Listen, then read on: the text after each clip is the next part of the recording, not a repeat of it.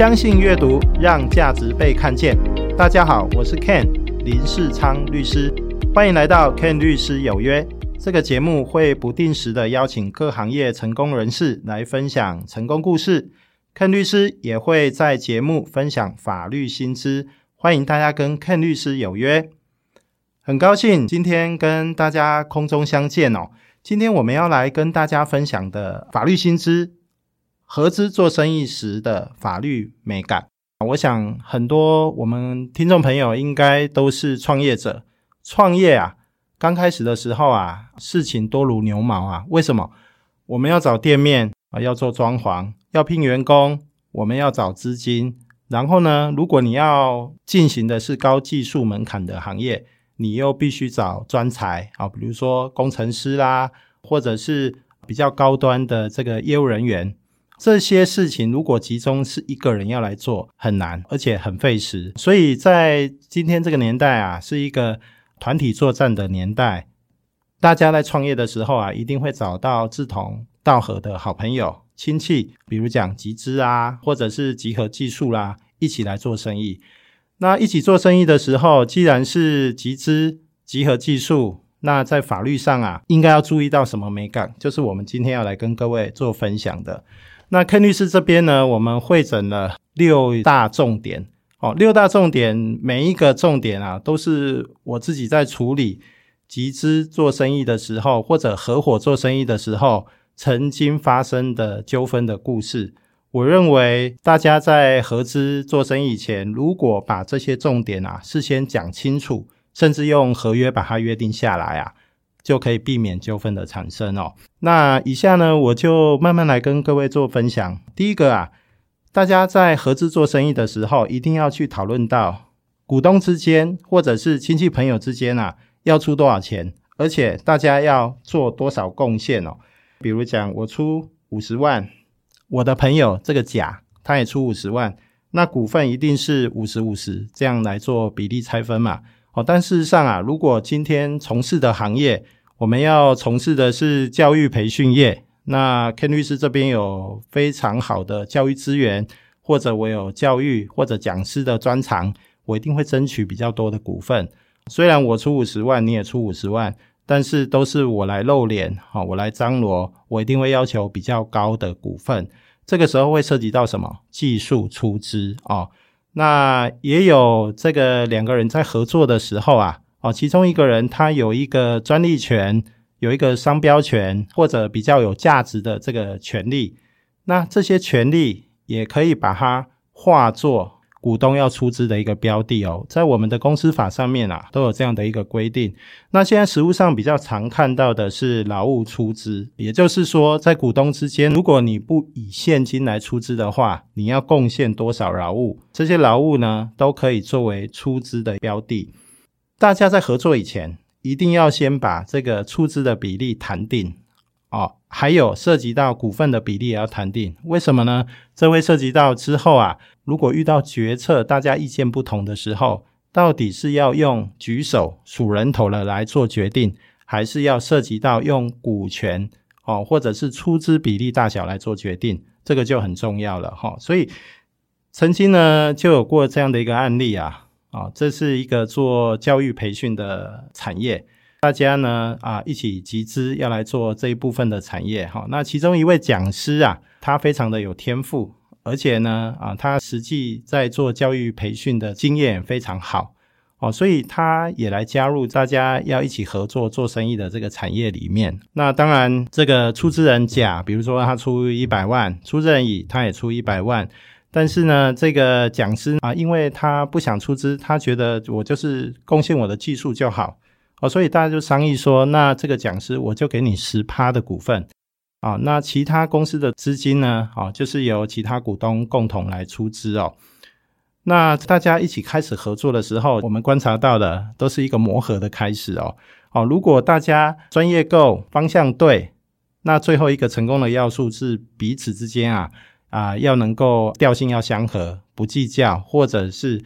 大家呢在沟通之间啊能够顺畅，如果沟通不顺畅，或者是彼此之间啊在磨合中间有冲突，就很难继续在经营合伙的事业下去哦。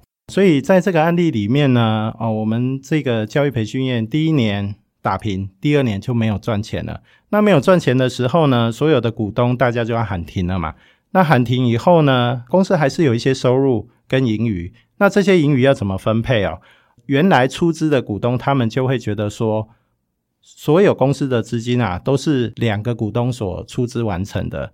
哦，那这个专业的讲师呢，他只是负责对外来进行公司业务的咨询，哦，那也从事教育培训，但是他没有出资，所以公司要做结束的时候，虽然当时给他一个十趴的一个技术股份，但是呢，哦，就跟他讲说，哎，这十趴啊，当时候是给你的技术股份。但是因为公司没有赚钱哦，所以你既然当时没有投资，所以在大家做清算结算的时候，公司剩余的盈余结算费用，剩下的财产啊，你就没有权利去拿哦。那各位听众想，这样的一个说法成不成立？答案是不成立的。好，为什么？因为大家一刚开始就把这个出资比例约定好，然后呢，会涉及到我们通常看到的盈余分配比例啊。它就是从出资比例来做分配。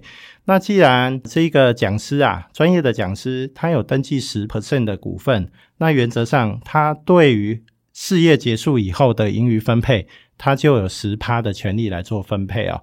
所以在这个案例里面呢，虽然其他出资的股东啊，大家彼此合作不愉快，那想要啊退出这个事业经营的时候啊，他原来这个讲师的十趴股份啊，他还是要给他们哦。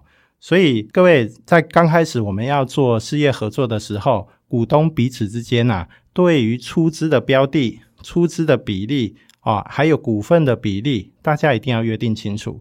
那我们实物上看到的，其实大家应该都会把它讲清楚，都会约定下来哦。除了约定下来以外，也要建议各位要把它写下来哦，因为在我刚刚讲那个个案上面啊，他们是有写一个投资协议。那也有注记到这个专业的讲师，他有十趴的股份。如果没有注记下来的时候，在后续啊事业要做结束清算的时候，大家可能会有争议，就是说，诶，为什么他有十趴？那这些我原来出资的股东，如果事后他不认的时候，哦，那个举证就会有困难哦。所以写下来就非常的重要哦。所以第一个重点是，每一个人要出多少钱。哦，每一个人要出多少贡献，登记的出资比例是多少，一定要约定清楚。这是第一个要跟各位讲的一个重点哦。我们讲到第二个啊，在合资做生意的时候，那各位去想哦，合资做生意的时候，一定是大家一群人拿钱出来做生意，这当中会涉及到说公司的经营大小事，谁说了算？比如说甲、乙、丙三个股东，大家合资做生意，甲呢出了八十趴的资金，乙跟丙呢各出了十趴的股份的资金。但是呢，这个公司是不是绝对是甲出了八十趴资金的这个股东他说了算呢？哦，答案不一定，因为三个股东呢可以约定说，这个甲他虽然出比较多的资金，但是公司在刚开始经营的时候。这个大小事啊，可以是乙说了算，或丙说了算。公司的事务的执行或者公司的经营，是可以由股东之间啊来约定下来哈，到底是谁啊来做主要事务的决定哦？只要谈定了就可以哦。那公司谁说了算？如果大家有把它约定下来，这样其实不会有争议的。重点是。有争议的时候，就是那些没有约定下来的一个状况哦。曾经就有这样的一个案例，甲呢一样，他出了八十趴的资金，乙跟丙呢，他各出了十 percent 的资金哦。这三个人呢，他合伙经营一个商行。这个商行啊，刚开始大家经营的时候，因为甲他出了八十趴的资金哦，他觉得，哎，那他出了比较多的钱，公司的大小事啊，应该由他来决定。所以，包含这个商行的经营要进货进多少，卖价的定价多少钱，在第一年有赚钱的时候，商行想要把赚的资金再去扩张到第二间商行、第三间商行的时候，乙跟丙呢，他们不同意，他们认为说，哎，我们不想要扩张商行的营运点，我们想要马上分红。这个时候，双方啊，大家就有一些争议跟意见不合的地方哦。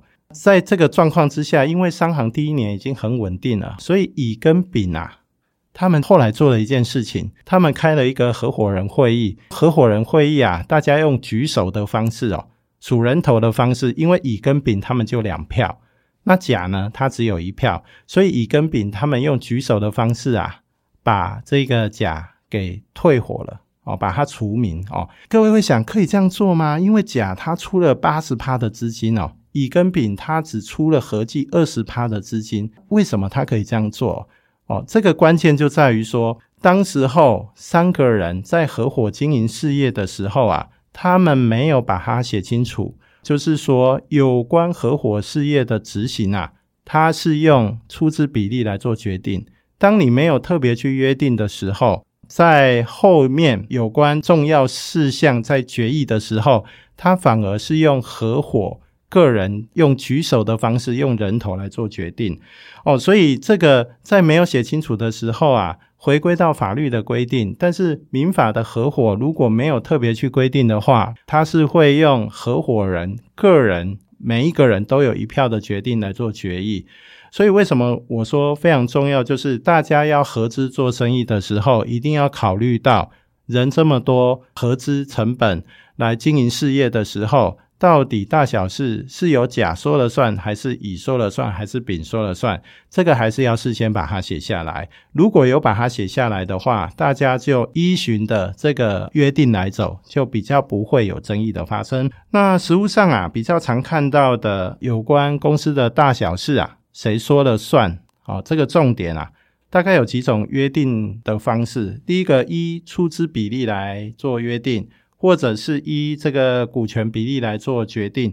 所以在我们刚刚讲的那个例子啊，如果大家约定好是用出资比例、用股权比例来做决定的话，甲可能八十趴，乙十趴，丙十趴，出资比例当然甲比较高，那就是以甲。的出资比例最高的人来做决定，好，他因为他有过半。第二种约定方式，实物上有看到的，就是说用举手的方式来做决定。如果用主人头的方式或用举手的方式来做决定的话，那甲、乙、丙三个人，只要其中两个人他有过议案或者做了一个决定的话，那这个决定就会变成是三个人合伙事业的一个重要决定。我们也可以约定说是由特定人来决定，好，比如说甲、乙、丙，虽然甲的出资额最高，但是呢，三个人也可以约定说由丙来做大小事务决定的最后的决定权。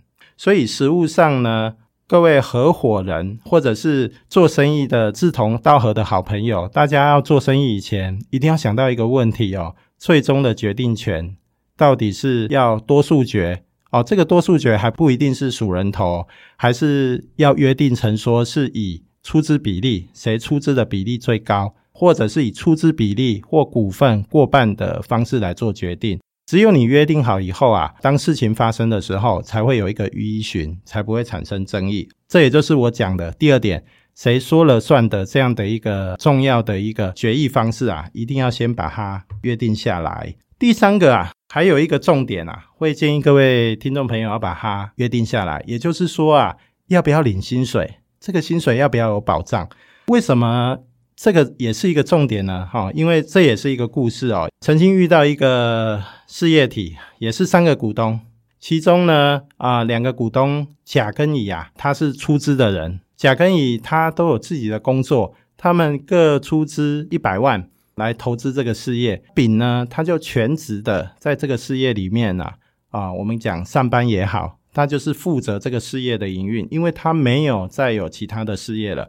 甲跟乙都是外面都有各自的一个工作了哈，丙啊没有其他的事业，他所有的重心就是在这个新创的事业体里面，他当然就是冲业绩啊哈，所以当他冲的前提之下，大家也口头讲好说好，你这个丙啊全职在公司里面那。一个月你就是领五万块的薪水，哦，那甲跟乙呢？因为他们各自都有各自的工作啊，而且他们也不会在这个新的事业体里面上班，所以他们就约定说，甲乙我就不领薪水了。那丙非常认真哦，虽然他一个月拿五万，但是第一年呢，他就让这个事业体来赚钱了。所以第一年赚钱的时候啊，大家都很开心，因为大家就知道股份比例分钱了嘛，所以大家去想哦。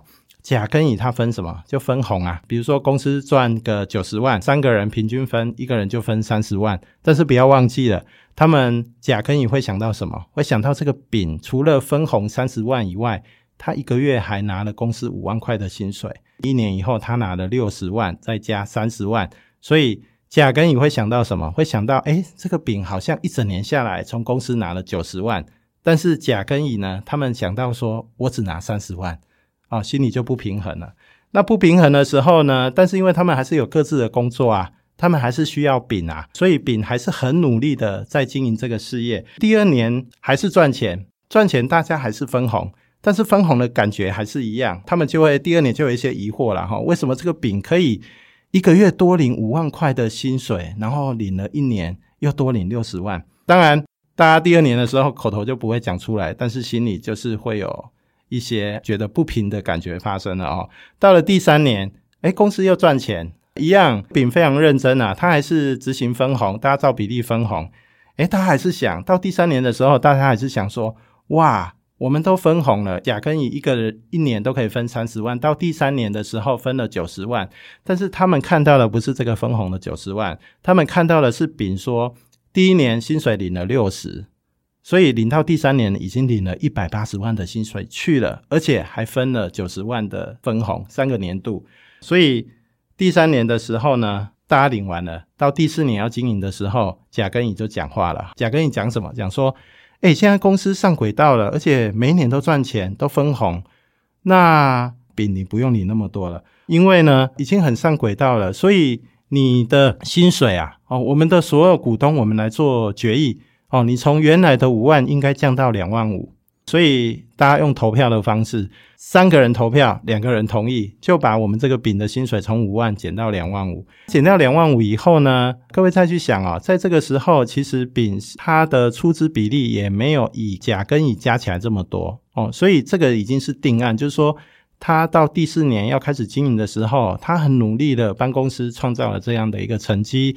可是到第四年的时候，所有股东却把他的薪水砍半，那他的心里面的想法一定是愤愤不平。所以从第四年以后呢，因为他要减薪，而且甲跟乙还决议说我们的分红要增加。那增加的状况之下，会让这个丙他很努力维持公司营运的动力啊就减弱了。所以到第五年的时候啊，公司没有赚钱了，开始亏钱。